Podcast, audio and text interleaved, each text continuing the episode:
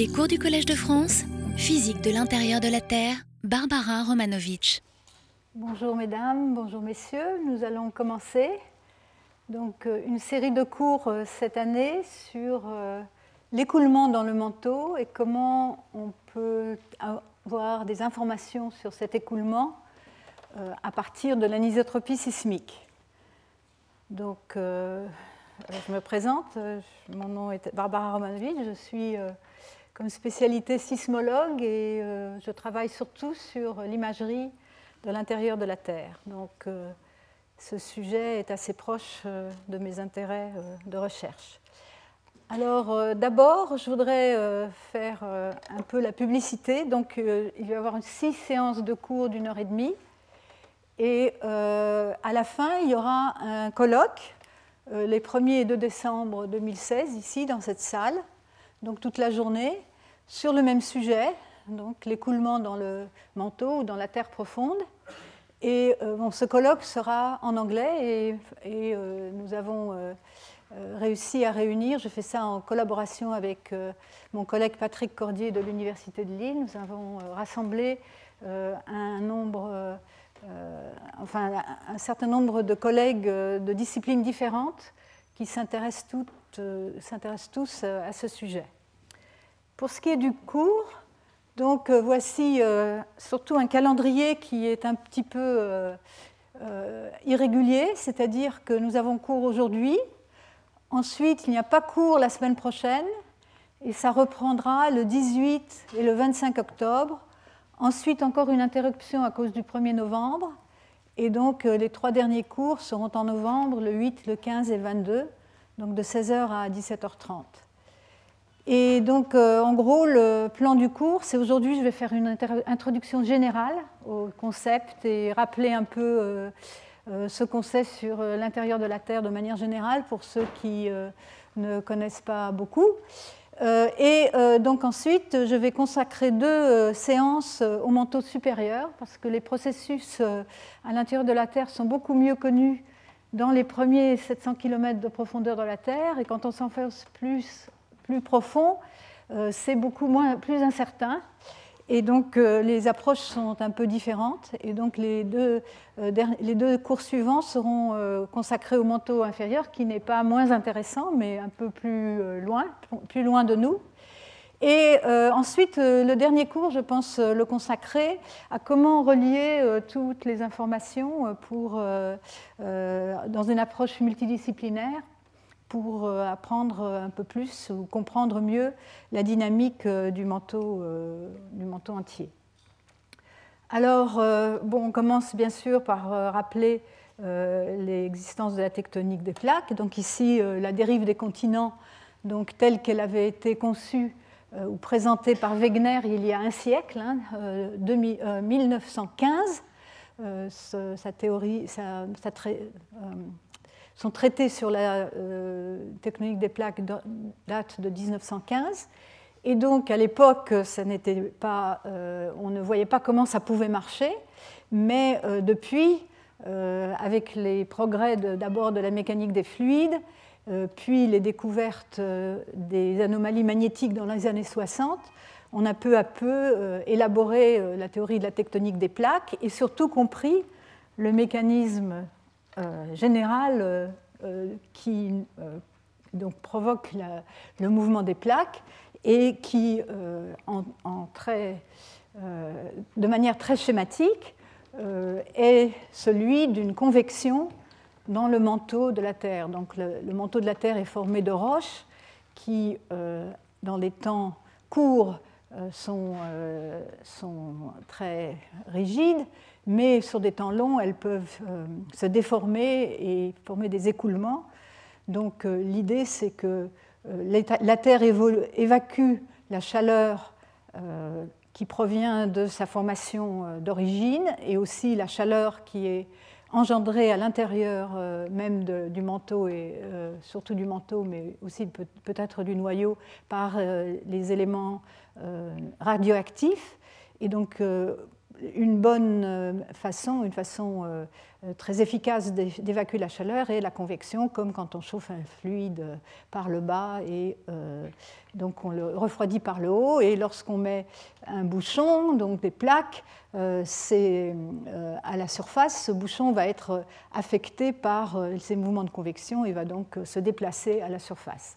Donc les plaques sont en moyenne ont une épaisseur d'environ 80 km et on sait qu'on en a une vingtaine euh, donc, euh, qui euh, donc, couvrent la Terre. et la déformation dans la théorie des plaques classiques est limitée aux bordures des plaques. Donc, donc, dans cette lithosphère qui en forme la partie superficielle. Ici, on voit la comparaison entre un schéma montrant les plaques principales à la surface de la Terre et la topographie euh, sur la Terre, en particulier la topographie des fonds océaniques, euh, avec les euh, chaînes de montagnes, les dorsales au milieu des océans, et bien sûr qui donc reflètent les, bordures des plaques. Et donc on distingue un certain nombre de types d'interactions entre les plaques. donc là où se forme la nouvelle lithosphère sur les dorsales, principalement au fond des océans, là où les plaques sont recyclées dans l'intérieur du manteau, dans ce qu'on appelle les zones de subduction, euh, euh, principalement à l'ouest du Pacifique et sous l'Amérique du Sud. Et enfin, euh, la troisième interaction au premier ordre, donc classique, entre les plaques, c'est ce qu'on voit le long de la faille de San Andreas, par exemple, en Californie, où deux plaques coulissent l'une le long de l'autre, donc sur des mouvements horizontaux. Euh, donc, euh, dans la théorie des tectoniques des plaques, on a des plaques rigides à l'intérieur des plaques et la déformation est limitée euh, aux bordures. Cette déformation est marquée en particulier par les séismes. Ici, on voit donc la carte que j'ai déjà montrée et la carte de distribution globale des séismes sur une dizaine d'années où euh, on voit euh, se délimiter. Donc, euh, la localisation des séismes illumine les bordures des plaques. Ici, les couleurs indiquent la profondeur des séismes. La plupart sont dans des profondeurs superficielles, de, 0 à 30 km de profondeur. C'est là où les plaques cassent, les plaques se, se comportent de manière rigide et les couleurs vert et rouge indiquent les séismes plus profonds qui se produisent le long des zones de subduction, donc en profondeur. Euh, la profondeur maximale des séismes euh, connus, enfin, ou détectés jusqu'à l'heure actuelle, euh, est de l'ordre de 680 km de profondeur. Et bien sûr, c'est le long de ces plaques, des bordures de plaques, qu'ont lieu les séismes les plus importants, et en particulier les séismes dévastateurs dont on entend parler donc, dans la presse.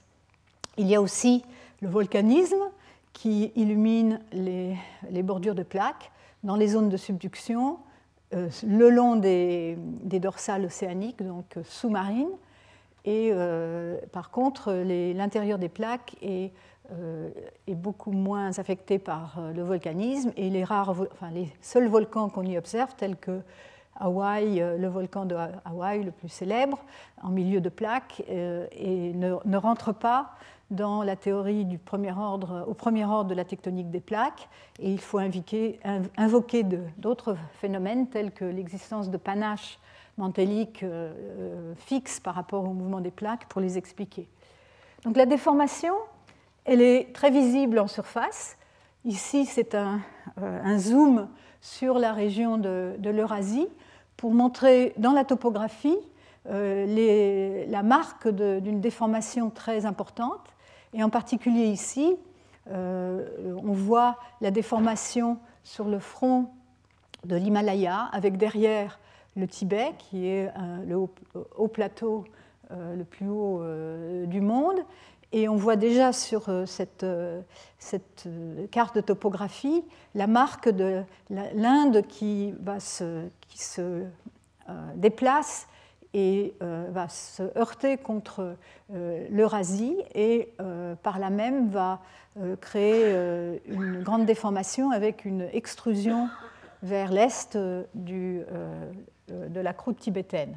Hein, donc, quand si on regarde juste cette région-là de, de, la Terre et qu'on fait un schéma, on voit que depuis 50 millions d'années, l'Inde, la plaque indienne est venue en collision avec la plaque d'Eurasie et comme elle continue à avancer, c'est la plaque eurasique euh, qui est moins, euh, moins, résistante, qui va se déformer, et euh, en particulier le long de grandes failles décrochantes, qui sont indiquées ici par les flèches, mais aussi avec de la déformation interne. Et c'est d'ailleurs un sujet de débat depuis au moins 30 ans.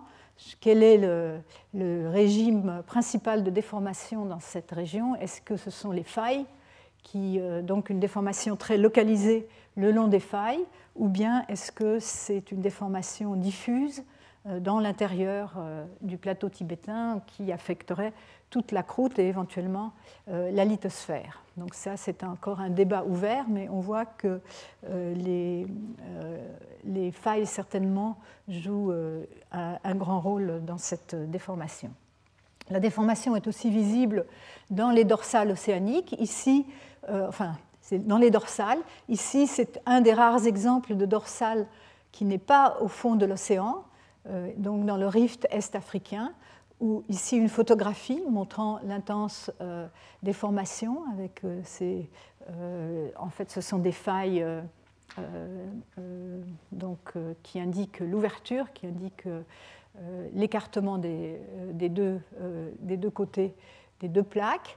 Et ceci est une coupe verticale montrant une image tomographique, euh, donc de sismologie tomographique, euh, qui indique une zone relativement étroite, donc qui, va, qui s'étend euh, à assez grande profondeur, où les vitesses sismiques sont plus lentes que la moyenne. En rouge, en général, euh, notre convention, euh, euh, la convention générale en tomographie sismique globale, c'est que quand, les vitesses sismiques sont plus lentes, on, met, on, les indique en rouge, c'est parce qu'on les interprète en premier ordre en termes de température. Donc ici, au premier ordre, on pourrait dire que les, températures sont plus chaudes que, loin de cette dorsale et ça indique euh, le cheminement du, magma qui remonte euh, pour former la croûte nouvelle, donc le long de cette dorsale. La déformation est aussi très euh, claire dans les zones de subduction. Ici, en haut, c'est une image de sismique réfraction, donc une technique de sismique pour illuminer les structures internes près de la surface en, utilisant des sources artificielles et euh, un très grand nombre de, capteurs pour capter les ondes sismiques. Et on voit ici, c'est donc au Japon, on voit le, euh, donc la plaque qui se déforme et qui plonge euh, dans la, la, fosse du Japon. Et ceci, c'est une interprétation de euh, ces observations, euh, donc montrant un peu la, géométrie de, ces, euh, de, ces, déformations, surtout très intenses ici, au moment, à l'endroit où la plaque plonge dans le. Enfin, je voulais montrer un exemple le long de failles décrochantes. Donc ici, la faille de San Andreas. On la voit ici le long de cette, cette ligne. C'est en Californie du Sud, dans la plaine de Carrizo et on voit euh, l'effet du déplacement euh, des deux bords de la plaque au cours de, euh, millions d'années. On voit ici un cours d'eau qui a été déplacé au cours des temps, au cours des temps géologiques. il a commencé par être donc coulé tout droit, mais est arrivé une zone dont la topographie était plus haute et qui a obligé donc ce cours d'eau à euh, euh, couler le long de la, de la faille avant de repartir de l'autre côté. La déformation est aussi visible donc ici euh, sur, quand on regarde de près des coupes de, où on voit les, couches géologiques différentes, on voit ces alignements très, qui marquent une, déformation intense. Alors qu'est-ce qui se passe? Revenons un peu à la physique, à l'intérieur de la Terre. Quels sont les processus? Nous allons en fait ici dans ce cours nous intéresser surtout à ce qui se passe aux grandes profondeurs. Je vais laisser de côté les déformations euh, cassantes de la lithosphère pour m'intéresser à ce qui se passe euh, à des profondeurs plus grandes. Donc, euh, à partir d'un certain niveau de profondeur, les roches ne vont plus casser, mais elles vont s'écouler. Et donc, je voulais faire un petit peu un, rappel ou une petite introduction à ce qui se passe. donc, quand on s'enfonce dans la Terre, la température augmente et la pression augmente. Et donc, le comportement des matériaux, le comportement des roches va changer, de même que change euh, le comportement, par exemple, ici du verre. Euh, euh, ici, à température et pression ambiante, une barre de, verre va se casser si on, si on applique les, forces sur les deux bords. Par contre, si on chauffe la barre de fer, donc à plus haute température, cette barre va se déformer sans casser. Donc, euh, euh, c'est propriétés euh, très différentes de comportement de déformation. Ceci est aussi visible dans les roches. Ici, on voit un effet de, déformation sous torsion d'un marbre et on voit cette déformation non cassante apparaître dans, cette barre de marbre. Donc il y a la température, mais il y a aussi la pression. Et euh, suivant que la pression ambiante est euh, une pression faible, donc une pression, euh, la pression ambiante, si on, soumet un échantillon à, des forces de compression par le haut et le bas à pression ambiante, cet échantillon va se déformer, mais il va casser, hein, il va se former des fractures qui vont donc absorber euh, les forces euh, et, donc cette déformation cassante. Par contre, si la, pression ambiante est plus élevée, donc si on met l'échantillon dans un, euh, four avec à pression élevée, il ne va pas casser, mais il va se déformer de manière, encore une fois, plus, plus plastique. Donc en fait, on peut distinguer différents régimes. On peut distinguer ici, si on regarde la déformation euh, qu'on note en général par la lettre euh, grecque epsilon en fonction de la contrainte, donc de la force appliquée. Hein, sigma, la contrainte, c'est la force par unité de surface. Euh, on a d'abord un régime qu'on appelle le régime élastique, où la déformation, tiens, mon truc, ça ne marche pas très bien, il est en train de, euh, je ne sais pas si je peux avoir un autre pointeur, mais je crois que celui-ci euh, va bientôt s'éteindre. Donc une déformation élastique où la déformation est proportionnelle à la contrainte. C'est le régime linéaire. Et à partir d'une certaine limite, euh, cette déformation donc linéaire, où quand on enlève la contrainte, la déformation euh, revient, euh, revient, au point initial, donc on, enlève la déformation.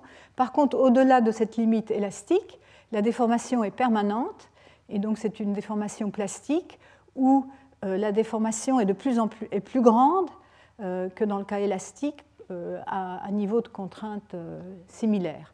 Et enfin, on a la fracture qui peut se passer plus ou moins loin euh, dans, ce, schéma euh, de déformation. Et donc euh, là, on va distinguer où on observe ceci. Ce qui va nous intéresser dans notre cours ici, ce qu'il faut bien retenir, c'est que la propagation des ondes sismiques va créer des déformations infinitésimales à l'intérieur de la Terre au moment du passage des ondes sismiques et qui est très bien représentée par euh, la théorie de l'élasticité, donc la théorie euh, où les contraintes sont proportionnelles aux déformations. Et euh, donc ici, en, schématiquement, on va pouvoir définir une quantité qui, est, qui va, qui va nous, nous, renseigner sur combien de déformations on a pour une contrainte donnée, donc des paramètres élastiques. En, indé, c'est juste en, une dimension. Si vous déformez juste le long d'un axe, c'est une seule constante.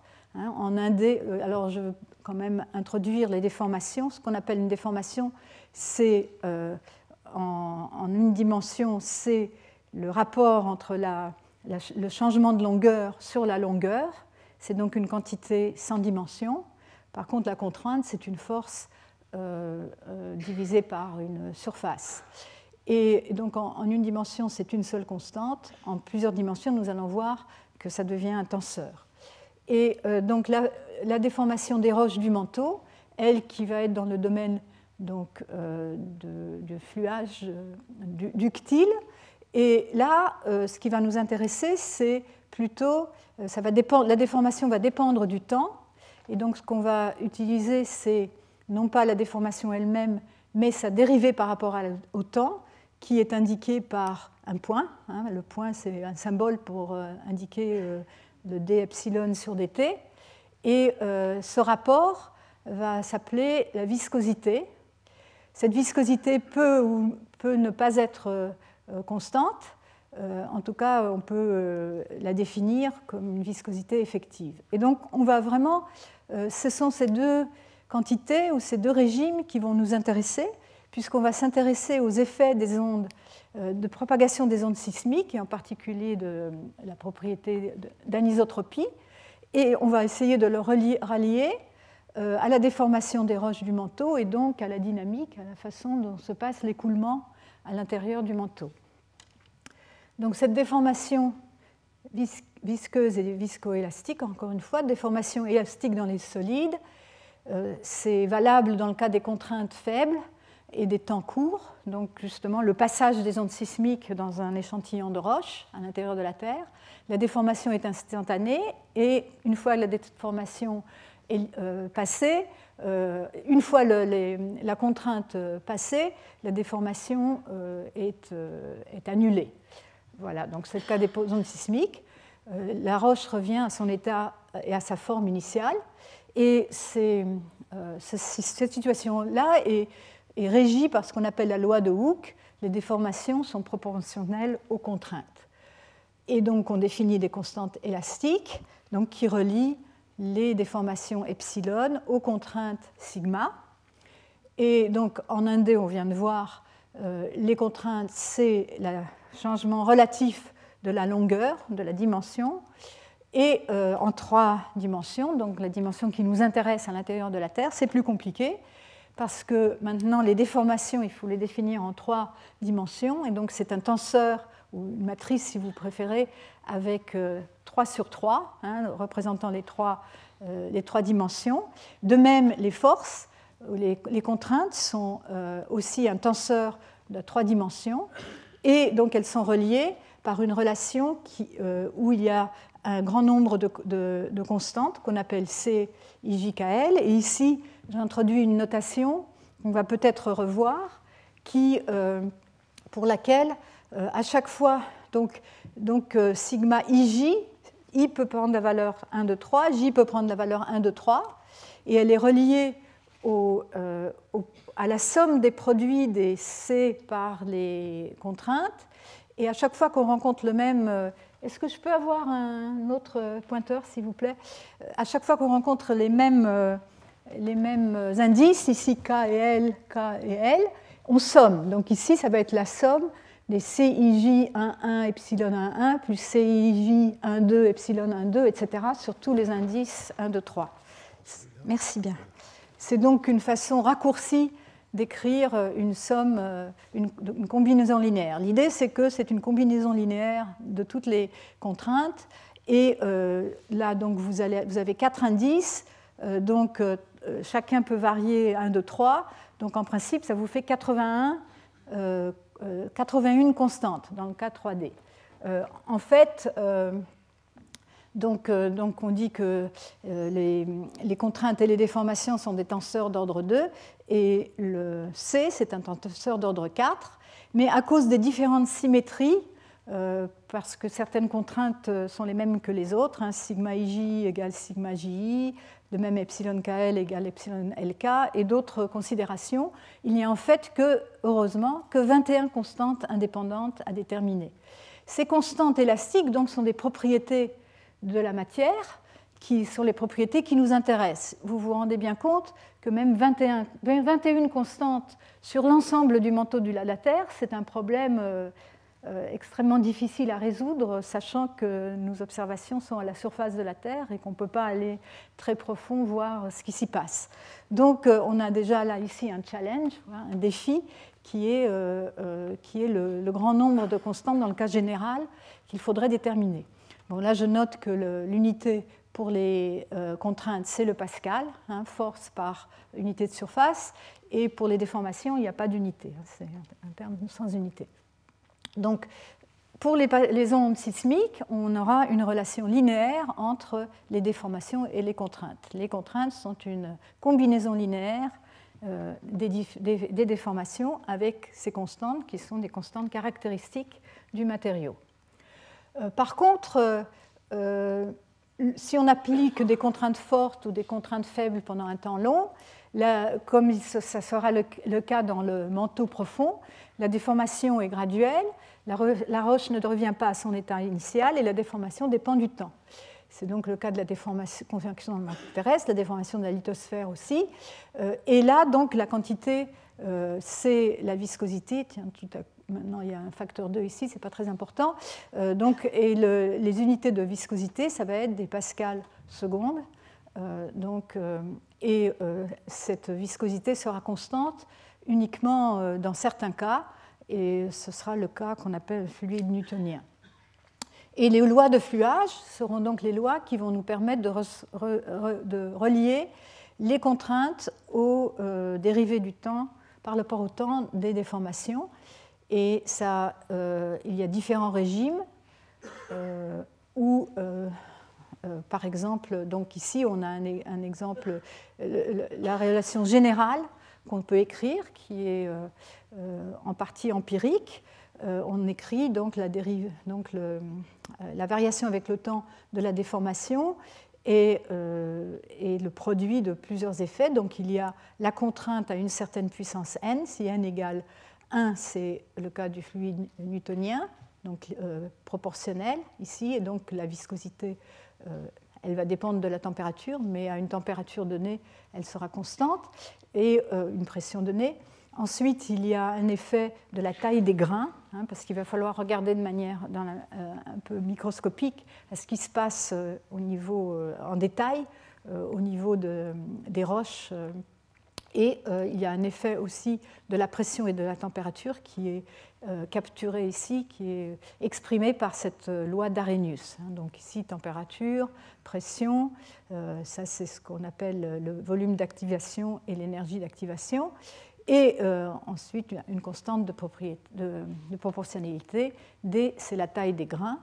Et donc on verra qu'il y a différents régimes euh, un régime de dislocation où cette loi de fluage ne dépend pas de la taille des grains, hein, m égale 0, donc ce terme-là s'en va, et au contraire un régime de la diffusion où, euh, les, euh, au contraire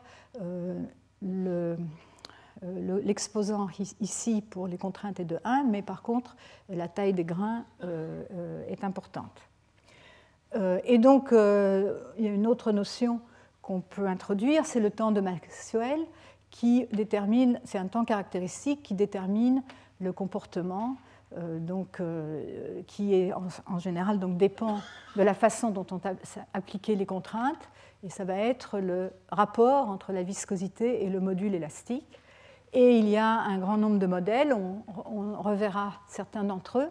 Euh, donc, on les représente en général sous la forme euh, d'éléments, un élément élastique, ici euh, c'est donc un ressort, donc avec sa constante élastique, et un, euh, élément donc visqueux, ici est représenté par sa viscosité, et suivant qu'on les met en parallèle ou en, parallèle ou en série, les effets vont être différents Il y a des modèles plus compliqués, qui celui-ci semble être favori pour l'intérieur de la Terre, au moins certaines régions, où on a à la fois un élément de Kevin Volt et ensuite euh, un élément de Maxwell en série. Et donc, vous pouvez imaginer que ça, ça va donner beaucoup de degrés de liberté dans la façon dont on va euh, euh, calculer ou représenter les, déformations en fonction des contraintes. Et, donc, que dans l'intérieur de la Terre, on va sans doute avoir différents régimes dans différents domaines de profondeur en particulier, dans différents domaines de pression et différents domaines de température. Alors pour euh, un peu vous donner une idée des échelles de temps, euh, ici j'ai euh, représenté en fonction du temps, donc sur une échelle logarithmique, hein, en, secondes, ici une seconde jusqu'à 10 puissance 16 secondes, les, les, domaines qui sont donc appropriés pour différents types d'observations et de déformations. Donc les ondes sismiques, c'est les secondes, les minutes. Euh, jusqu'à l'heure, euh, la, vibration fondamentale, donc le, mode fondamental de vibration de la Terre, c'est 54 minutes, hein, donc presque une heure. Ensuite, on a le domaine des marées, qui sont bien sûr euh, des quelques heures, les 12 heures, 24 heures, etc. 6 heures, 12 heures, 24 heures. Et un domaine, donc ensuite, quand on passe à, à des échelles de temps plus longues, c'est le temps de ce qu'on appelle la relaxation post-sismique. Après un tremblement de terre, au début, vous avez un, déplacement euh, très rapide des deux euh, bords de la faille, mais euh, on, observe, en particulier maintenant avec les, méthodes très performantes utilisant le GPS, euh, euh, qu'il y a ensuite une relaxation, la déformation continue, mais de manière euh, sur plusieurs jours, voire plusieurs mois, qui peut se continuer donc dans la région de la faille. Ensuite, on a donc le régime donc à beaucoup plus longue échelle, celui du, rebond post-glaciaire qui se, qui se mesure en, milliers d'années, et enfin le régime de la convection mantélique qui, lui, se mesure en millions d'années. Donc on a quand même une échelle énorme et enfin une échelle de très grande variation. Euh, on passe de l'élastique au visqueux, des ondes sismiques et de, leurs effets sur les roches et de ce qu'on peut en, déduire, jusqu'au régime de la convection qui est ce qui nous intéresse euh, d'étudier. Alors, voyons maintenant un peu euh, qu'est-ce qui se passe à l'intérieur de la Terre, quelles sont nos connaissances euh, générales. Donc, euh, au premier ordre, la Terre est formée de couches concentriques sphériques et donc un, manteau rocheux, un noyau de fer principalement, avec un noyau externe liquide et une graine solide. Et bien sûr, près de la surface, des couches encore, des couches fines, la croûte, euh, et euh, on va distinguer le manteau supérieur et le manteau inférieur. Ici, dans ce cours, on va s'intéresser à ce qui se passe euh, en, dessous essentiellement en dessous de la lithosphère et jusqu'à la limite noyau-manteau. On n'a pas le temps de s'intéresser à ce qui se passe dans le noyau, dans la graine, mais c'est aussi des sujets intéressants. Alors je voulais vous montrer quand même que Jules Verne avait beaucoup d'intuition. donc comment se défend, qu'est-ce ce qu'il y a à l'intérieur de la Terre, si vous vous souvenez, euh, dans euh, euh, donc son voyage à l'intérieur de la Terre, il dit Je m'imaginais voyager à travers un diamant. Donc il imaginait qu'il y avait un diamant à l'intérieur de la Terre, et c'est pas si loin de la réalité. il y a des diamants dans la Terre, il n'y a pas que des diamants, il n'y en a pas beaucoup, mais disons, les roches sont formées de cristaux, et ça va être important pour nos études. Alors après, donc ici, euh, un peu euh, remarque philosophique sur la science. Euh, la science, mon garçon a fait d'erreurs, mais d'erreurs qu'il est bon de commettre, car elle mène peu, à peu à la vérité. Mais je voulais aussi le montrer qu'ici, il parlait de la profondeur de 35 lieues. 35 lieues, ça fait environ 100 km de profondeur, je crois. Et donc, il pensait qu'on pouvait voyager jusqu'à 100 km de profondeur. La réalité est malheureusement tout autre, puisque euh, le, puits le plus profond foré jusqu'à l'heure actuelle atteint à peine 12,3 km de profondeur. Et donc, par rapport au rayon de la Terre et même à l'épaisseur du manteau qui est de 2900 km, c'est quand même une couche très fine. Et donc, pour étudier ce qui se passe en dessous, on doit faire appel à des méthodes indirectes. On ne peut pas aller voir ça directement. Hein, donc, il y a très peu d'observations directes. Les méthodes indirectes, donc c'est l'imagerie sismique, euh, couplée avec euh, l'étude de nature et des propriétés de déformation des minéraux du manteau, les modélisations géodynamiques et aussi les informations que l'on peut avoir par l'étude donc euh, essentiellement donc à partir des observations de l'espace à, l'heure actuelle, mais pas seulement, donc de gravité et de physique qui va nous renseigner sur la viscosité. Donc, qu'est-ce que, pour ce qui est des observations directes, je vous ai déjà montré les déformations le long de la faille de San Andreas. Directement, on a des informations sur les premiers 10 km de profondeur. Euh, pour les profondeurs plus profondes, dans les zones de montagne, on a parfois des affleurements euh, qui, euh, donc de, roches qui ont été à grande profondeur, euh, peut-être des dizaines de kilomètres jusqu'à centaines de kilomètres, mais peut-être même pas, que l'on peut parfois observer donc avec des affleurements. Et, mais dès qu'on s'enfonce donc à plus de quelques dizaines de kilomètres, on a très peu de roches, très peu d'échantillons. L'essentiel des échantillons nous viennent par euh, les sources de magma, euh, aussi bien dans les océans que dans les continents. Euh, dans les continents, c'est dans les zones de, kimberlite et les, les, formations de zénolite. Alors comment on connaît la composition de l'intérieur de la Terre? On la connaît grâce aux informations sur la, disons, les constituants principaux du système solaire, puisque la Terre fait partie du système solaire donc euh, euh, les informations provenant des météorites qui euh, donc qu'on ramasse sur la Terre et donc aussi sur la nucléosynthèse.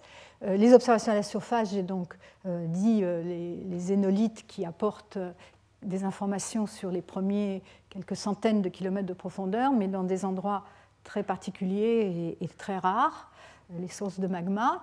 Et à l'intérieur de la Terre, on est donc réduit à étudier les propriétés physiques, donc euh, euh, de manière indirecte. Et donc, euh, bien sûr, une, ce, que je l'ai déjà dit, il faut, faut bien marquer que a, notre, planète est très différenciée avec donc, les couches intersolides hydrosphère et l'espace, et à l'intérieur, croûte, manteau et noyau.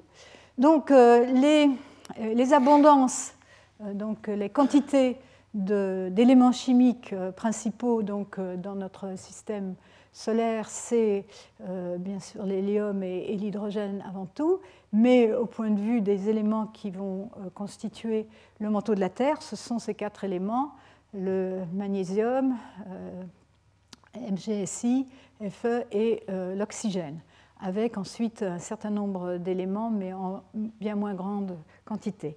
Et ces éléments vont euh, donc euh, former des minéraux euh, qu'on va pouvoir étudier. Donc la sismologie, donc l'imagerie, donc c'est, je voulais simplement rappeler que quand les ondes sismiques engendrées par un séisme vont se propager à l'intérieur de l'intérieur de la Terre, elles vont être récupérées donc par des senseurs, par des capteurs les stations sismiques euh, situées euh, tout autour de la Terre. Et c'est la série de ces ondes qui ont interagi avec les couches différentes euh, à l'intérieur du manteau ici, mais aussi parfois du noyau. Ici, ce sont des ondes seulement qui restent dans le manteau, dans cette animation. Et donc, on va pouvoir, donc, de ces enregistrements, de cette suite d'ondes sismiques, on va pouvoir en mesurer principalement, mais pas seulement, les temps de propagation. Et les temps de propagation vont, pouvoir être rétroprojetés par des méthodes inverses aux vitesses sismiques. Et ces vitesses sismiques, donc vitesses élastiques ou propriétés euh, euh, locales des roches à l'intérieur du manteau. Ces vitesses sismiques sont de l'ordre de, quelques kilomètres par seconde dans, dans la de la Terre. Et donc je vous rappelle qu'il y a plusieurs types d'ondes sismiques, les ondes de compression qu'on appelle les ondes P et les ondes de cisaillement qu'on appelle les ondes S. Il y en a qui traversent la Terre dans leur volume, qu'on appelle les ondes de volume, et il y en a qui se propagent le long de la surface de la Terre avec une énergie qui décroît avec la profondeur, qu'on appelle les ondes de surface. Et donc ces ondes sismiques vont se propager à des vitesses différentes suivant la nature du milieu et la température. Et donc euh, en, mesurant les temps et en rétroprojetant ceci, on va pouvoir euh, être renseigné sur euh, la nature du milieu et la température. Voilà. Alors je voulais quand même montrer qu'il y a aussi les vibrations propres. Quand on a des enregistrements très longs, de, grands, de très forts tremblements de terre, ici sur 15 euh, heures, on voit à une station donnée, donc ici on a un séisme et une station, on voit les ondes qui se sont propagées dans une direction et les ondes qui se sont propagées dans l'autre, qui successivement arrivent à la station et sont enregistrées. Ce sont ces, ces arrivées d'énergie qui décroissent avec le temps parce que la Terre n'est pas parfaitement élastique. Si la Terre était parfaitement élastique, on verrait euh, cette énergie continuer et on serait bien ennuyé parce qu'on euh, serait tout le temps en train de vibrer euh, à, cause de tous les séismes qui se produisent à la surface de la Terre. Mais donc, pour, retenir, on peut prendre, ça c'est une vision dans le temps, donc d'ondes progressives qui font tout le tour de la Terre dans tous les sens. Et quand on passe à l'espace des fréquences, on prend ce qu'on appelle un spectre de cet enregistrement, on voit des pics. Ici, c'est euh, un spectre, donc la fréquence ici, c'est des millihertz, euh, donc euh, des millisecondes moins 1, entre 0,2 et 1 millihertz pour le plus fort séisme enregistré de manière moderne, qui est celui de Sumatra de 2004, magnitude 9.2. Et on voit apparaître ces pics à des fréquences particulières. Ce sont les, pics des vibrations propres de la Terre, donc des, pics de vibrations caractéristiques de la Terre, qui vont aussi nous renseigner sur euh, la fréquence de ces, vibrations et caractéristiques de la Terre dans, son, euh, dans, son, ensemble, comme quand on fait sonner une cloche, le son de la cloche dépend de la forme de la cloche, de sa taille et du matériau dont elle est constituée. Et donc, on va pouvoir. Euh, euh, c'est très important pour euh, la détermination des structures moyennes de l'intérieur de la Terre.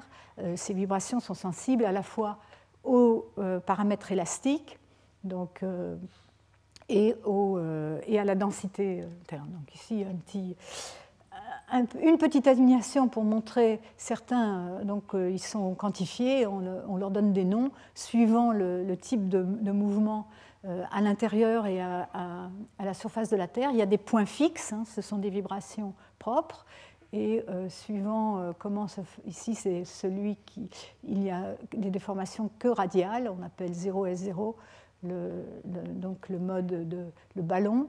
Et ici, euh, euh, celui-ci, c'est 0S2 qui se déforme comme un ballon de rugby, en fait, en, français. Voilà, etc. Donc, euh, un peu historiquement, avant, le, disons, le développement de la sismologie, on avait quelques notions sur l'intérieur de la Terre, mais en fait, on, savait qu'il y avait un manteau et un noyau. ce noyau, on a su autour de 1910, grâce à la sismologie, qu'il était en grande partie liquide. Et euh, on a pu ensuite combiner les, informations euh, de la sismologie avec l'étude des matériaux, donc euh, à haute pression et haute température, avec le développement de l'instrumentation pour étudier les, roches à haute pression et haute température. Et donc, à partir des années 80, donc déjà plus de 30 ans, on a une bonne idée de la structure élastique de la Terre donc à partir de la sismologie. Donc ici, en fonction de la profondeur, donc de la surface au centre de la Terre, les trois paramètres moyens élastiques, euh, qui est donc les deux vitesses sismiques, la vitesse des ondes de compression et la vitesse des ondes de cisaillement, et on y ajoute la densité, euh, qui est aussi un paramètre important pour euh, retourner aux constantes élastiques, pour avoir accès aux constantes élastiques. Et on peut ensuite donc confronter ça aux propriétés des matériaux pour avoir une idée de, des constituants principaux dans les différentes parties de la Terre. Et donc, donc le manteau solide est formé de silicates, hein, donc d'oxyde de silicium, et le fer et le noyau est un alliage de fer qui est avec 10% d'impureté environ dans le noyau, la partie liquide et un fer plus pur dans la partie solide. Et donc euh, euh, le manteau est donc formé de silicates. Voyons en un peu plus de détails. Le constituant principal, donc à, environ 50%, suivant les modèles, un peu plus, un peu moins, c'est l'olivine. Ici, c'est un cristal d'olivine, c'est très joli, euh, c'est vert. Euh, et donc vous voyez d'ailleurs qu'il a une forme très particulière. Euh, il a des symétries cristallines est une symétrie hexagonale, comme on va le voir. Et la composition de l'olivine, la, composition chimique, c'est une combinaison de magnésium et de fer en certaines proportions. Donc Mg2SiO4, c'est ce qu'on appelle la phosphérite, c'est le, euh, l'olivine avec de magnésium pur, et à l'autre, bout, à l'autre extrémité, c'est la faïalite qui est donc avec seulement du fer. Hein. donc toujours euh, euh, cet assemblage SiO4. Et donc le manteau moyen, si vous vous souvenez de la courbe de l'abondance des, éléments chimiques à l'intérieur du manteau, c'est, on a beaucoup plus de magnésium que de fer. Et donc euh, ici, euh, on indique ça par ce qu'on appelle l'indice phosphéritique. Euh, et en moyenne, c'est de 91 à 94, où le 91 indique que c'est 91% de magnésium dans cet assemblage ici. les autres minéraux majeurs qu'on trouve donc dans le manteau, c'est l'orthopyroxène, le clinopyroxène et le grenat donc avec des compositions chimiques un peu plus compliquées et qui font intervenir d'autres éléments chimiques. Ici, vous avez une image avec quelques grenats euh, donc, euh, euh, dans l'olivine. Et donc, on, a quelques, on a des échantillons, on n'en a pas énormément, mais on en a quand même. on en a en particulier dans les rides médio, les, rides dorsales océaniques. Et donc, on a pu, à partir de ça, faire des modèles de composition du manteau moyen. Hein, donc c'est un modèle, euh, ce n'est pas la Terre, euh, la, vraie Terre, mais c'est un bon modèle moyen euh, qui peut servir de référence. Et celui qui est le plus utilisé, c'est ce qu'on appelle la pyrolite. Donc quand on, quand on parle de pyrolite, ce n'est pas une vraie roche, c'est une, une, roche qu'on peut synthétiser, mais qui n'est pas forcément euh, euh, la vraie roche du manteau. Elle a une composition avec 57% euh, en, poids d'olivine et donc le reste de, de ses autres constituants. Donc c'est une roche synthétique qui a été inventée par Ringwood pour servir de modèle de composition du manteau supérieur et inférieur. Et cette, ce modèle est, est, en général un bon modèle pour le manteau supérieur mais dès qu'on va en plus grande profondeur, les questions se posent. Est-ce que le manteau est vraiment uniforme, disons, dans sa composition moyenne, ou est-ce qu'il y a une stratification et une composition différente du manteau supérieur et du manteau inférieur Donc ça, c'est aussi des questions qui se posent. Alors ce qui est intéressant, c'est la structure cristalline de l'olivine et ce qui lui arrive à plus grande pression et quand on augmente la pression et la température l'olivine va changer de structure cristalline sous l'effet de la pression et de la température. On peut bien imaginer que quand on augmente la pression, les atomes vont vouloir se rapprocher les uns des autres et donc ça va, en fait ça va se passer à des endroits dans l'espace température et pression très particuliers. Euh, donc ça va être des changements de phase qui vont euh, se produire à euh, une pression et température particulières. Et donc l'olivine il y a trois changements de phase reconnus euh, dans le manteau supérieur. Ça se passe entre 400 et 670 km de profondeur. Et cette zone, on l'appelle la zone de transition, parce que justement, euh, à cause de la transition dans la, euh, forme cristalline de, de l'olivine. Donc à 400 km de profondeur, l'olivine on, y reviendra, la structure cristalline dans les leçons suivantes, elle se transforme en ce qu'on appelle la oaseléite, qui a une, forme cristalline générale qu'on appelle spinelle. Et ce qui est important, c'est que la densité augmente à ce moment-là de 4 à 5% Et bien sûr, avec la densité, on va voir aussi une augmentation des vitesses sismiques. Et ensuite, il y a une, autre euh, donc, transition de phase à environ 520 km de profondeur qui, est, euh, en fait, qui a été euh, découverte plus tard, qui est un peu plus subtile, où la Wesleyite se, transforme en ringwoodite, encore une structure encore plus compacte. La densité augmente aussi d'environ 4 à 5% Et finalement, à, 600, à environ 660 km de profondeur, l'olivine se décompose, donc il y a une décomposition en deux euh, autres euh, constituants, la perovskite, MgSiO3, hein, donc on passe de SiO4 à SiO3, et, euh, et en oxyde, les oxydes qu'on appelle la magnésiobustite. Là, la densité augmente énormément, et c'est ce qu'on appelle, c'est là qu'on place la limite entre le manteau supérieur et inférieur, au moins de manière, au moins dans, la définition classique. Donc on a ces, euh, transitions de phase à des euh, pressions, en fait ces, profondeurs correspondent à des pressions particulières et des températures particulières, et, on peut, et vous pouvez bien euh, imaginer que si en laboratoire on peut observer à quelle pression et à quelle température se produit la transition de phase, et qu'on sait relier la, pression à la, profondeur, parce qu'on sait, le faire, assez bien, euh, et euh, on va pouvoir euh, avoir la température à l'intérieur de la Terre au niveau de ces discontinuités. Donc c'est des points importants de ce point de vue-là. Donc ces transitions de phase se caractérisent par une augmentation brusque des vitesses sismiques et de la densité, ce qu'on appelle des discontinuités sismiques. Et bien sûr, on peut, facilement imaginer que les propriétés de déformation de ces minéraux vont changer avec leur structure cristalline. Donc euh, euh, certaines de ces structures vont être plus facilement déformables que d'autres.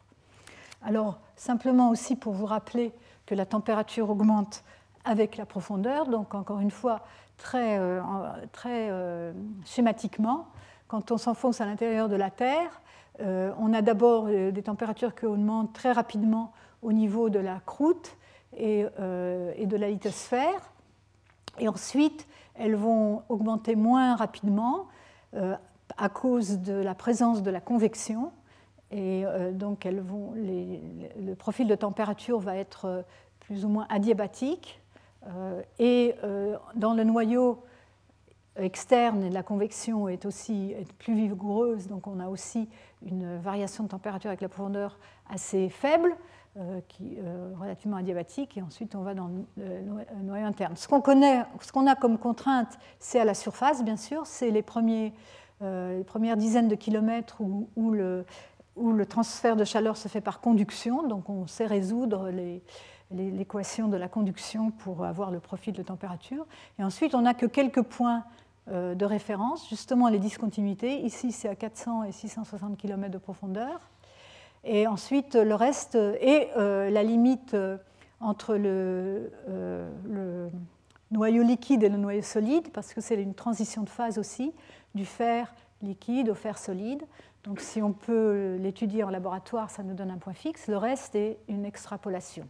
Donc c'est pour ça que vous voyez ici des barres d'erreur assez énormes. Mais en tout cas, euh, les, températures augmentent euh, à l'intérieur de la Terre jusqu'à atteindre euh, de l'ordre de autour de 6000 degrés Kelvin. Alors, donc les phases du manteau, je reviens. Euh, dans le manteau supérieur, on a donc l'olivine, etc. Dans la zone de transition, on a ces transitions euh, de l'olivine euh, ou de Boiselea et de ringrudite. Et par contre, bon, les, pyroxènes vont se dissoudre dans le grenat. Et dans le manteau inférieur, on a, on va voir, je vais le, remontrer, les perovskites et, et l'oxyde. Et depuis 2004, on a découvert une transition de phase supplémentaire dans le, dans le manteau, qui, peut, qui existe peut-être dans le manteau profond, peut-être autour de 200 km au-dessus de la limite noyau-manteau, qui est le passage, le changement de la perovskite en post-perovskite. Et euh, d'ailleurs, la perovskite de magnésium, euh, euh, maintenant, elle a un nom, hein, parce que perovskite, c'est une structure générale cristalline. Maintenant, on l'appelle bridgemanite depuis peu de temps, parce que les noms sont donnés lorsqu'on a vraiment un échantillon de vraies, vraies roches qui provient de la Terre. Si on, en trouve, on, leur donne un nom, un, vrai nom. Alors, donc après, on peut faire des diagrammes de phase. Euh, donc ça va être en fonction de la profondeur ou de la pression, hein, de manière équivalente, quelle est la fraction atomique de ces différentes phases. Donc ici, c'est dans la pyrolite, donc ce modèle. On a, d'abord, on a donc euh, dans le manteau supérieur l'olivine, ici, environ 55%. Elle va se transformer en wadzléaïte et ringwoodite avec ici le grenat, l'équilinopyroxène et l'opyroxène qui suivent leur propre transformation. Mais euh, à partir d'environ 750 euh, km de profondeur, tout le monde s'est transformé avec une très grande partie en perovskite. La magnétoskitite, ici, c'est donc les oxydes de fer et magnésium, et aussi une perovskite de calcium non négligeable. Bon, les modèles, euh, il y a des modèles différents. Un modèle euh, du manteau supérieur euh, qui a été proposé, qui de temps en temps revient, c'est celui de la piclogite. La différence, c'est qu'il a beaucoup moins d'olivine, hein, seulement une fraction de 40%. ici, c'est le, ce qu'on appelle le, profil de température dans la Terre s'appelle géotherme. Donc ici, vous avez les températures sur la droite et la fraction atomique sur la gauche. Donc ça change un peu les, proportions et les profondeurs auxquelles se font euh, les, euh, les différentes. Euh, quand on regarde le manteau entier, donc très schématiquement, donc on a ici les complications du manteau supérieur avec les transformations de l'olivine et les autres composants. Et dans le manteau inférieur, un manteau inférieur qui est sans doute plus simple en un sens, hein, donc la bridge manite, la, la perovskite de calcium et le euh, MGFEO, magnésiovustite ou ferropériclase, euh, suivant, euh, ce, sur quoi on se focalise, et peut-être donc tout à fait à la base du manteau, la nouvelle phase de post-perovskite.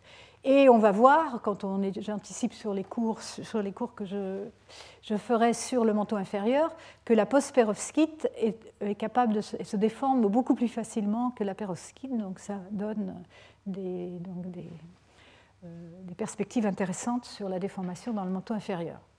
Alors, je vous ai montré euh, les couches principales de la Terre. Maintenant, il y a la dynamique par-dessus. Hein, il y a tous les mouvements. Donc, euh, les zones de subduction, ça c'est un schéma qui n'est pas forcément euh, très réaliste, mais qui montre les zones de subduction qui pénètrent jusqu'au fond du manteau.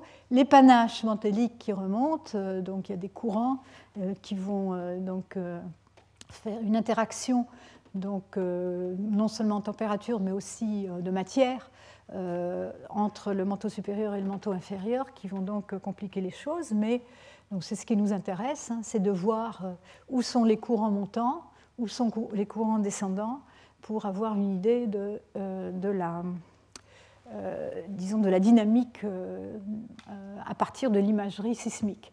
Alors l'imagerie sismique, c'est comme l'imagerie médicale, le même principe. On a des sources de vibrations à la surface, qui sont les tremblements de terre.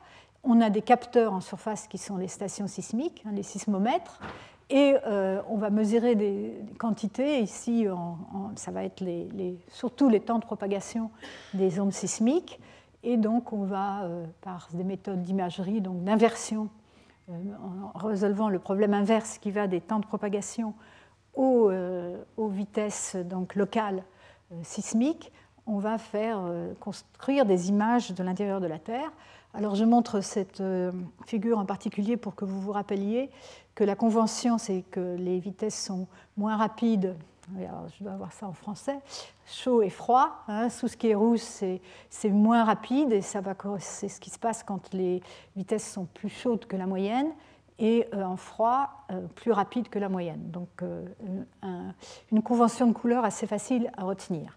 Quelles sont nos sources? Ce sont les tremblements de terre, donc, qui malheureusement ne sont pas uniformes autour du globe. C'est ça le défi, c'est qu'on n'a pas, comme en médecine, la possibilité d'avoir des sources sur tout le crâne ou sur toute la Terre.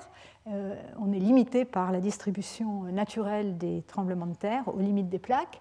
Et de même, euh, les stations sismiques ne sont pas distribuées de manière uniforme puisque la Terre est composée, est constituée, euh, ou la surface de la Terre est constituée aux deux tiers d'océans. Et il y a des îles, mais les îles, il n'y en a pas partout.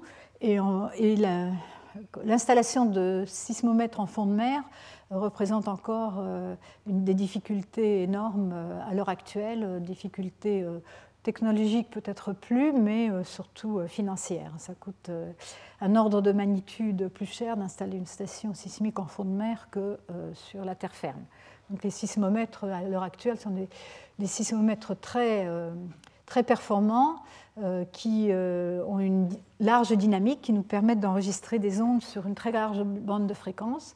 On les installe, ils sont très sensibles, donc ils permettent de, détecter des, déplacements euh, ou des vitesses enfin de l'ordre du micron ou, moins. Ils sont très bien protégés des, effets environnementaux. En particulier, on aime bien les installer dans des, dans des caves euh, plus ils sont loin des, perturbations de l'atmosphère et euh, de l'activité humaine, mieux c'est. Donc je vais vous rappeler très vite, ça je les ai présentés dans des cours précédents, mais euh, c'est utile d'avoir ces images en tête, des coupes à l'intérieur de, la Terre. Alors pour vous situer, donc on va faire des coupes et on va faire deux types de coupes, des coupes à une profondeur donnée, donc ici le long comme ceci, et des coupes verticales. Hein. donc, euh, euh, on, va, regarder euh, ce qu'on voit à l'intérieur de la Terre. à l'heure actuelle, par l'intermédiaire de la tomographie sismique globale.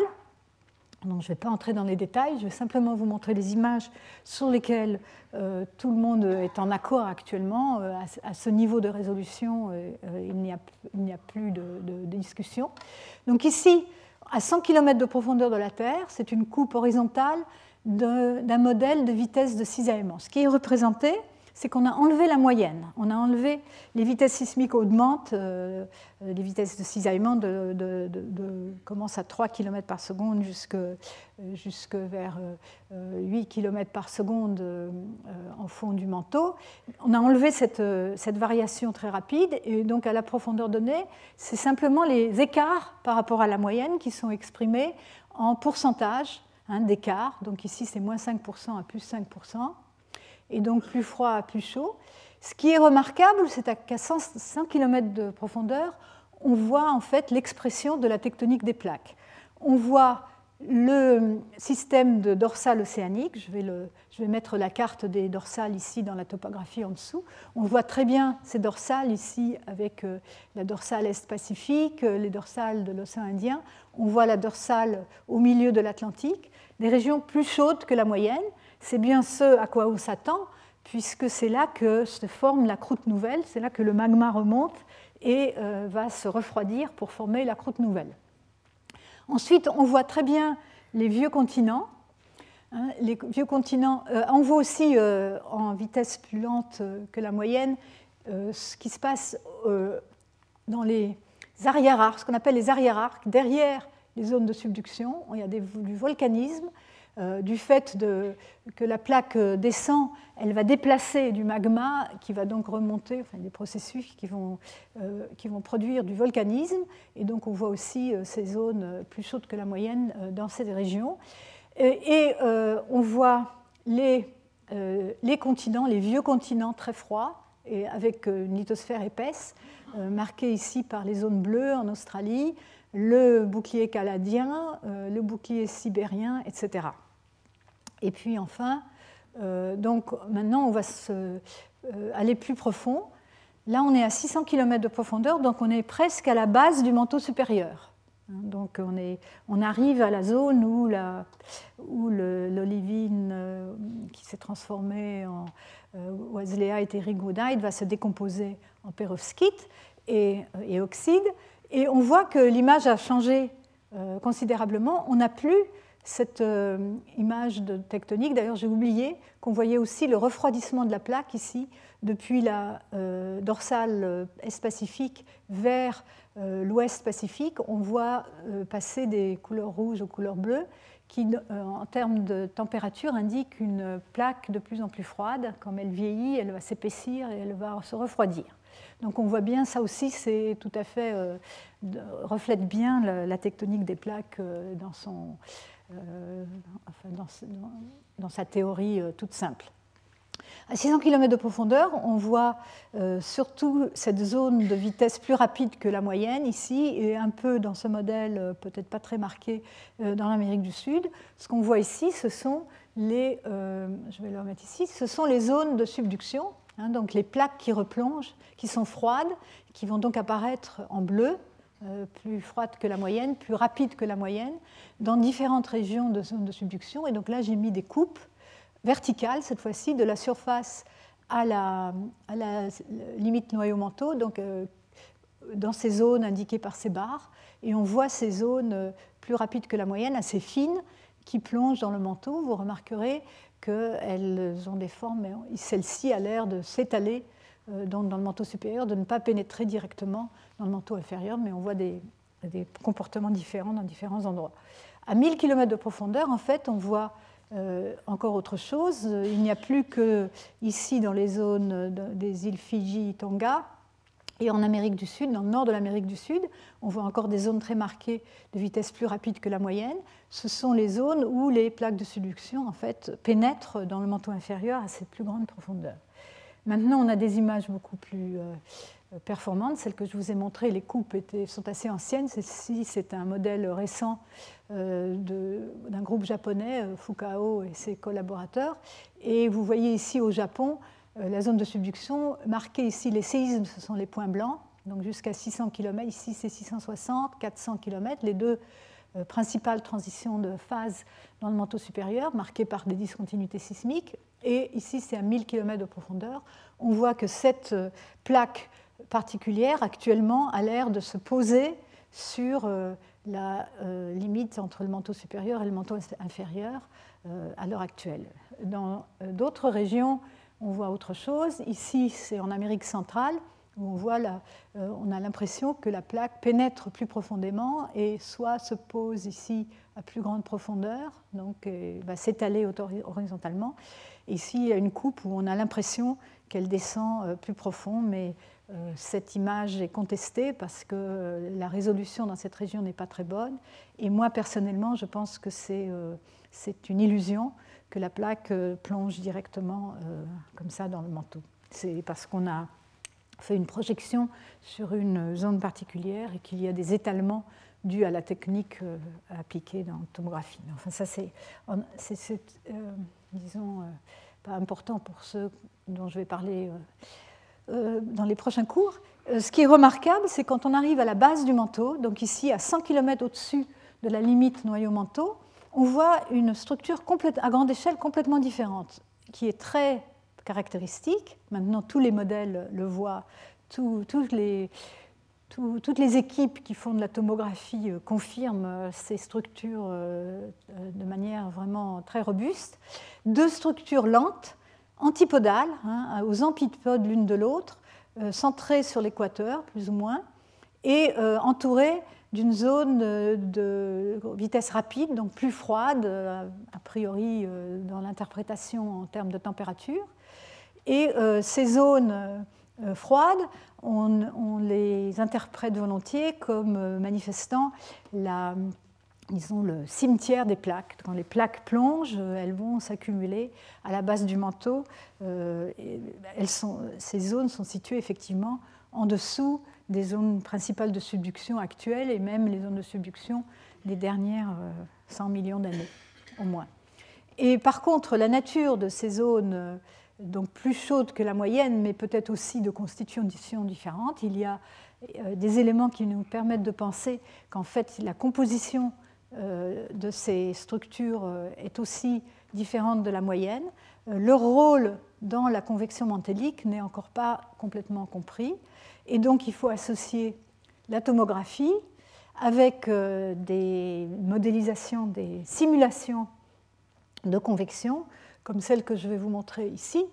bon, ça c'est une simulation de la convection qui a été faite dans une géométrie sphérique euh, en 2D, en deux dimensions. Hein, donc c'est, juste une coupe, ce n'est pas vraiment la Terre. De toute façon, il y a des hypothèses euh, qui, sont donc derrière euh, ce genre de modélisation, mais qui donc, permettent de visualiser les courants montants. Ici, alors maintenant, ça c'est plus de la sismologie, c'est la température qu'on voit ici, hein, donc température plus chaude, ici dans les courants montants et température plus froide dans les courants descendants, euh, dans ce modèle particulier euh, qui euh, a, dans ce modèle, il y a, est inclus une transition de phase à 670 km de profondeur qui joue un rôle pour freiner le passage des zones de subduction dans le manteau inférieur. Donc c'est un modèle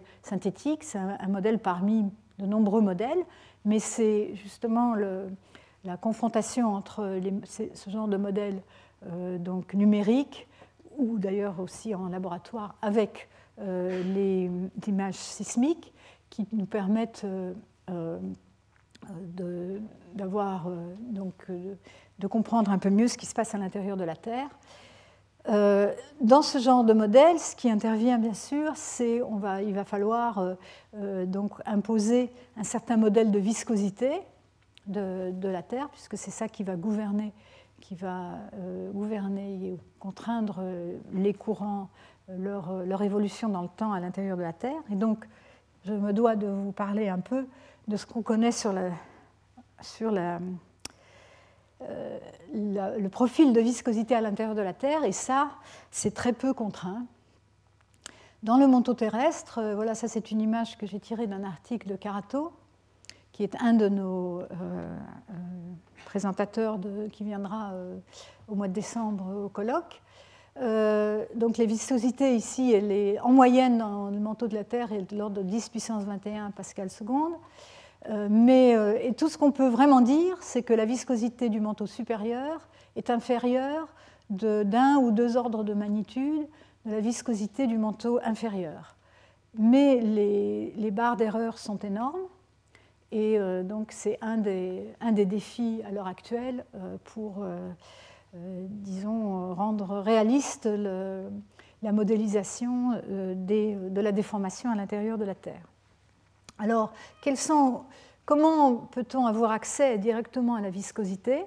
Il y a d'abord à l'échelle du rebond post-glaciaire, donc qui va nous renseigner sur la viscosité, mais seulement jusqu'à une certaine profondeur à l'intérieur du manteau supérieur. Hein, l'idée, c'est que vous avez une, lithosphère rigide et élastique, et en dessous un manteau visqueux.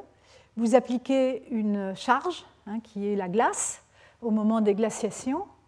Et euh, quand vous appliquez cette charge, euh, la lithosphère va se déformer et elle va aussi euh, donc, engendrer des mouvements dans le manteau visqueux. Hein, le, manteau va avoir tendance à vouloir s'échapper loin de, la charge. À la fin de l'époque glaciaire, la glace fond et donc vous enlevez la charge.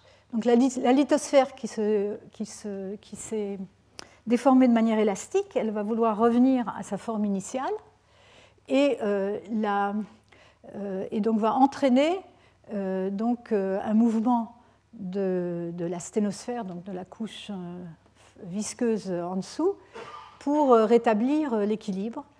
Et c'est en regardant en fonction du temps comment la déformation de la surface donc, varie en fonction du temps suivant lorsqu'on a enlevé la glace, qui va pouvoir nous renseigner sur les constantes de temps et donc sur la viscosité du manteau supérieur. Et donc il y a des, exemples, euh, célèbres. Un lac a séché il y a 10 000 ans, le lac Bonneville. 300 mètres d'épaisseur de, glace qui a été enlevée. Et à partir de, disons, du changement de, hauteur du centre du lac, on a pu en déterminer qu'en moyenne, on avait une viscosité de l'ordre de 10 puissance 20 pascal seconde. Ici, donc, la baie d'Hudson, c'est un autre exemple où on voit les contours de tous les 50 mètres correspondant au, changement de, de, hauteur du, euh, donc au rebond post-glaciaire. Et c'est aussi euh, ça, ce genre de mesures qui servent à donc estimer euh, la viscosité. L'autre type d'observation, c'est ce qu'on appelle le géoïde, c'est les mesures de gravité. Alors le géoïde terrestre, c'est une représentation du champ de gravité de la Terre euh, en termes de hauteur. Donc on, remplace les accélérations de la gravité qui vont varier avec la position, suivant qu'on a des densités plus fortes ou plus faibles à l'intérieur euh, de la Terre, et suivant qu'on a des courants ascendants ou descendants. Ça va aussi influer parce que ça va déformer les, surfaces des discontinuités. Et donc le géide, c'est une, façon de représenter euh, le champ de gravité et à l'heure actuelle, il est mesuré par euh, les mesures à partir des satellites, du mouvement des satellites qui se, qui se meuvent dans le champ de gravité de la Terre, qui est un champ de potentiel, et donc on, peut en déduire le, géoïde. Et quand on combine les, disons, les hauteurs du géoïde au niveau global, donc il y a des régions plus euh, où le il y a des bombements et des, euh, dépressions dans le géodide. Et quand on combine ces informations-là par l'intermédiaire d'un modèle de viscosité avec ce qu'on connaît par la sismologie, on peut, un peu, euh, disons, essayer différents modèles de viscosité et voir qu'est-ce qui va coller. On prend un modèle de sismologique, on le convertit en densité, on y associe un modèle de viscosité, on met ça dans, les équations euh, donc, euh, qui, permettent de relier ça à la gravité et euh, on compare avec les observations. Donc ici c'est le géoïde observé, ici c'est le, le, géoïde prédit par, en utilisant un modèle tomographique et ce profil de viscosité. Vous voyez que dans les grandes échelles, on arrive à bien retrouver les variations latérales du géoïde et aussi euh, les, grandeurs ici qui vont d'environ moins 100 mètres à plus 100 mètres de hauteur par rapport à, euh, euh, ce qu'on appelle l'ellipsoïde de référence, c'est la figure de référence de la Terre. Donc vous voyez ici, c'est un modèle un peu plus compliqué que celui de Karato, où on voit quand même la variation donc, importante de plusieurs ordres de magnitude entre le manteau supérieur et le manteau inférieur. Et peut-être a-t-on besoin d'une région à la base du manteau où la viscosité devient de, nouveau euh, très, plus faible. Euh, donc on reparlera de, toutes ces notions-là. Alors pour finir, quelques notions sur l'anisotropie, puisque c'est ça quand même euh, le sujet principal de ce cours. Donc qu'est-ce que c'est l'anisotropie? Donc l'anisotropie une définition générale, c'est la variation d'une propriété physique en fonction de la direction dans laquelle on la mesure. Alors, quelles sont les propriétés physiques qui vont nous intéresser ici? C'est bien sûr la propagation des ondes sismiques, donc l'élasticité. Quelle est la différence euh, euh, dans les vitesses sismiques si elles se propagent dans telle ou telle direction? On va, pouvoir, on va voir qu'on voit des différences assez, euh, importantes. Et donc ces différences vont nous renseigner de manière macroscopique Hein, donc intégrés sur l'intérieur de la Terre ou sur des régions, des régions assez grandes, vont renseigner sur des processus au niveau microscopique. Et les processus au niveau microscopique, ça va être les propriétés anisotropes des minéraux, des cristaux. Hein, je vous avais montré déjà un cristal d'olivine. Euh, les symétries des, cristaux vont être importantes euh, pour euh, donc, déterminer que les vitesses des ondes, les ondes sismiques vont, être différentes suivant les directions dans lesquelles on traverse les minéraux. Euh, on verra qu'il y a d'autres, euh, on peut distinguer l'anisotropie intrinsèque et l'anisotropie apparente. Il y a d'autres quantités à l'intérieur de la Terre qui peuvent avoir produire de la, qui peuvent manifester de l'anisotropie, par exemple la conductivité électrique ou magnétique, la conductivité thermique, et aussi la viscosité peut être anisotrope. On va surtout s'intéresser donc entre ces deux, deux, extrêmes, entre la propagation des ondes sismiques et au niveau macroscopique et ensuite les propriétés des minéraux, des matériaux terrestres au niveau microscopique. Alors, quels sont, euh, d'où vient, on va parler des observations, donc ça j'en parlerai euh, la semaine prochaine, non pas la semaine prochaine, dans 15 jours, puisqu'il n'y a pas cours la semaine prochaine. D'où vient cette anisotropie euh, Les processus à l'échelle microscopique, il y a la structure cristalline dont je viens de parler, qui va intervenir, mais aussi les systèmes de glissement Hein, à l'intérieur des minéraux euh, qui vont donner les textures. Euh, comment ensuite il va falloir se poser la question comment les cristaux s'alignent dans un écoulement. Hein, donc euh, les cristaux vont s'aligner suivant leurs propriétés et les contraintes appliquées, ça va se passer de manière différente.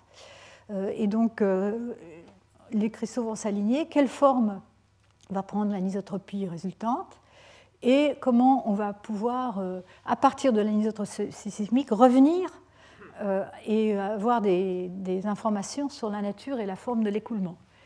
Alors ici, un peu d'histoire, hein, parce que l'anisotropie sismique, en fait, euh, les premières observations datent des années 60, donc à peu près à l'époque où, a été acceptée la tectonique des, plaques.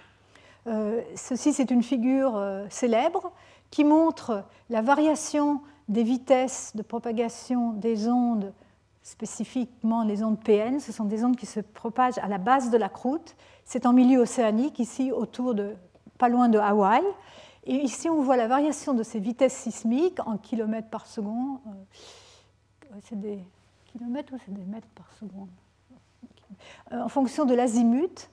L'azimut, c'est la direction horizontale. Hein. En général, on mesure l'azimut à partir du nord, donc l'angle que fait la direction dans laquelle on propage les ondes par rapport au nord.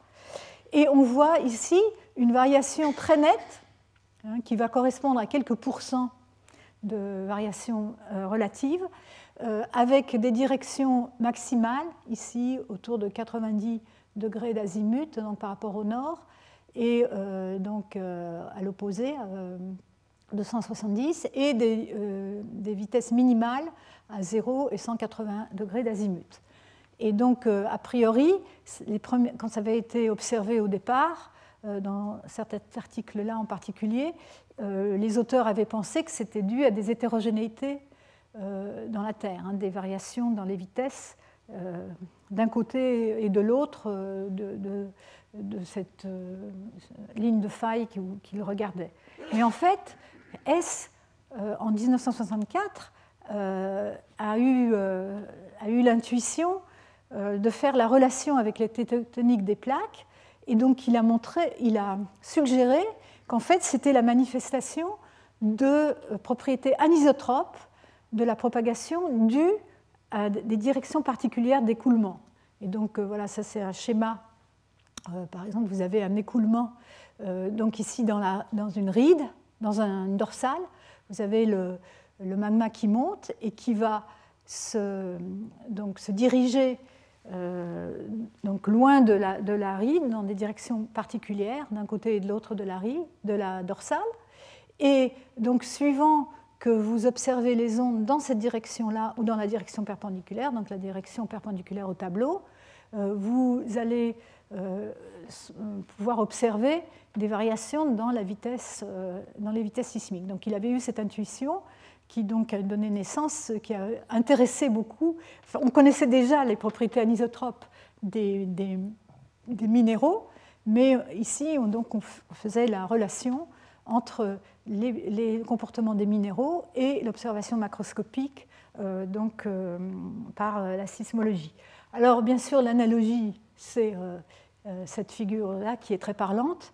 Hein. on voit ici, euh, donc c'est très simplifié, euh, je montrerai qu'il n'y a pas que ça qui peut causer de l'anisotropie, mais vous voyez ici des, des troncs d'arbres qu'on met dans l'eau pour les transporter, et ils vont peu à peu s'aligner le long de l'écoulement dans la rivière.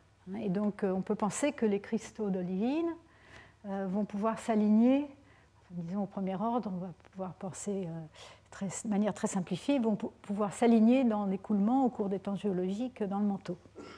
Et effectivement, euh, vous pouvez comparer cette figure-là à une figure ici maintenant, c'est euh, une carte, euh, je pense, de l'ordre de 100 km de profondeur. Ce qui est représenté ici, vous avez le contour des continents pour référence, les, les dorsales océaniques, mais cette barre ici montre la direction de de la vitesse rapide à un endroit donné, donc à un endroit donné du globe ici. Cette barre ici indique que la vitesse est la plus rapide dans cette direction, dans cet azimut-là, dans cette direction-là par rapport aux autres directions euh, de, propagation des ondes. Et euh, la taille, dans cette représentation-là, la taille de ces, de ces, petits segments va être proportionnelle à l'amplitude de cette anisotropie, à l'amplitude de l'effet. Hein, donc, euh, euh, quel est le pourcentage de variation de vitesse dont on a besoin pour euh, expliquer l'anisotropie. Donc vous voyez ici, dans cette carte, des anotropies très fortes dans les océans jeunes, par exemple, plus fortes ici que dans d'autres régions de la Terre. Ça, c'est une des premières cartes de, de, tomographie anisotrope. Ce que je vous ai montré avant, c'était des cartes de tomographie isotrope. Donc on faisait l'hypothèse que les vitesses étaient euh, les mêmes, quelle que soit la propagation des ondes, euh, quand on calculait des temps de propagation. En fait, il y a plus d'informations dans nos données sismiques. On, peut euh, en déduire aussi des variations avec la direction de propagation des ondes. Et donc, voilà, c'est un exemple. On reverra ça en plus de détails plus tard. Ici, c'est encore donc une carte un peu plus jolie, plus récente, où on voit la même chose. Hein. Là, c'est sur l'océan Atlantique, on voit la dorsale euh, médio-atlantique. en fond de carte, on a la, carte de tomographie isotrope, la partie isotrope, et les barres représentent donc la partie, ce qu'on appelle l'anisotropie azimutale, donc les variations en fonction de la direction à l'endroit donné euh, des vitesses sismiques. Donc la question, c'est bien sûr comment passer de ce genre de carte, avec différentes profondeurs, à un modèle d'écoulement dans le manteau. Alors, quelle est la cause de l'anisotropie sismique observée? On va s'intéresser à l'échelle du cristal, d'abord, ensuite à l'échelle de la roche, parce que la roche est formée de cristaux, mais ils ne sont pas tous uniformes ne sont pas tous formés de la même, euh, n'a pas tous la même nature. Donc quand on va les rassembler dans la roche, ça va aussi donner euh, des propriétés qui vont être euh, pas forcément les mêmes qu'au niveau d'un seul cristal. Et ensuite, il va falloir passer à des échelles beaucoup plus grandes, à l'échelle des observations géophysiques, qui vont de dizaines à des centaines de kilomètres. On, va, on va moyenner sur des dizaines à des centaines de kilomètres. Donc, euh, il me reste juste quelques minutes. Euh, je vous montre euh, un peu rapidement, on y reviendra. Je reviens au cristal d'olivine, qui est un cristal, donc la propriété de symétrie. Enfin, on va regarder les symétries du cristal, ça va être important. Ici, les symétries, c'est des symétries hexagonales. Il y a trois plans de symétrie. Et donc, on va définir des axes de symétrie. Ici, ça montre les variations euh, d'un paramètre élastique qu'on appelle le module de Young en fonction euh, donc euh, d'une représentation 3D en fonction des axes de symétrie du cristal. Vous voyez qu'il y a des variations. pourquoi le cristal est-il anisotrope? C'est parce que l'organisation des atomes, hein, il y a des atomes de magnésium, il y a les atomes de fer, il y a, les, il y a le, comment, le radical SiO4 qui vont euh, s'organiser euh, suivant, des, euh, suivant des, structures particulières. Et ces structures vont former des, souvent former des plans avec des, des directions dans lesquelles les, les liaisons chimiques vont être plus fortes que d'autres. Et donc il va y avoir des directions préférentielles de déformation et euh, qui vont avoir aussi des, directions préférentielles de, des directions où les vitesses vont être euh, différentes. Donc ici, sur ce cristal schématisé de l'olivine, vous voyez les mesures donc, au niveau du cristal de, des différentes vitesses. Et on va voir que dans un, cristal anisotrope, on a trois vitesses, une vitesse des ondes P et deux vitesses pour les ondes de cisaillement, parce que les, les ondes de cisaillement sont affectées par une propriété, ce qu'on appelle la biréfringence, et donc euh, un cristal comme ça est défini par trois vitesses. Et vous voyez ici, par exemple, on regarde euh, donc, euh, dans l'axe C, ici, donc l'axe vertical dans cette figure, on voit des vitesses de 8,43 km par seconde pour les ondes P, alors que sur l'axe B, elle n'est que de 7,72 km par seconde. Et vous voyez que pour les ondes S, c'est en plus gros ici, vous avez aussi des variations, non seulement euh, donc entre l'axe C et les axes horizontaux, mais aussi suivant la polarisation de ces ondes euh, de cisaillement. Donc, euh, organisation périodique des atomes avec des liaisons différentes dans des directions différentes. Et ce sont les symétries de la structure cristalline qui définissent l'anisotropie. Et donc, je vais terminer par ce schéma qui montre des exemples de symétrie cristalline. Euh, donc il y en a euh, un certain nombre.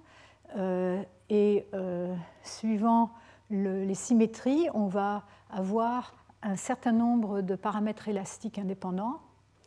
ce qui va nous intéresser le plus, c'est... alors, j'ai dit que, que l'olivine était hexagonale, c'est une erreur. En fait, L'olivine a une structure orthorhombique, mais souvent on la simplifie euh, comme si c'était une structure hexagonale parce que euh, ça nous donne moins de paramètres à, déterminer. On passe de 9 pour la structure orthorhombique à 5, la structure hexagonale. En moyenne, ça n'est pas euh, très au niveau de ce qu'on peut résoudre par les méthodes sismiques. ça n'est pas forcément très important, mais il y a des études qui montrent que quand même il faudrait il euh, faudrait euh, faire attention à, cette différence. De... Donc, la structure qui est étudiée le plus fréquemment, c'est la structure hexagonale, donc avec un axe de symétrie et, euh, et donc une symétrie en fonction de tous les autres axes horizontaux sont, sont les mêmes. Et dans ce cas-là, on, on va voir qu'il y a cinq éléments du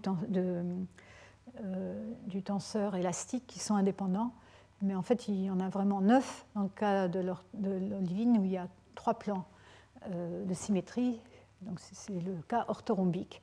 Euh, celui qui ici cubique est plus sympathique puisqu'il n'y en a plus que trois. C'est euh, le genre de symétrie qu'on étudie quand on étudie l'anisotropie dans la graine de fer. Mais donc après, ça se complique si on veut, etc. Donc, euh, oui, et donc tous les, tous, les minéraux, tous les minéraux ne sont pas forcément anisotropes. Hein, les, certains cristaux cubiques, comme, comme le grenat, c'est important puisque le grenat est un composant important du manteau supérieur, euh, et les spinels, hein, donc les structures qu'on va voir dans la zone de transition, sont euh, presque isotropes. Hein. donc quand on va s'enfoncer dans le manteau terrestre, on va passer de régions où l'anisotropie intrinsèque de l'olivine va être importante. Et euh, quand on va s'enfoncer à plus grande profondeur, euh, ce genre de processus euh, va, va jouer un, rôle moins important. Et je vais m'intéresser là aujourd'hui. On continuera donc dans 15 jours. Je vous remercie. Retrouvez tous les contenus du Collège de France sur www.colège-2-france.fr.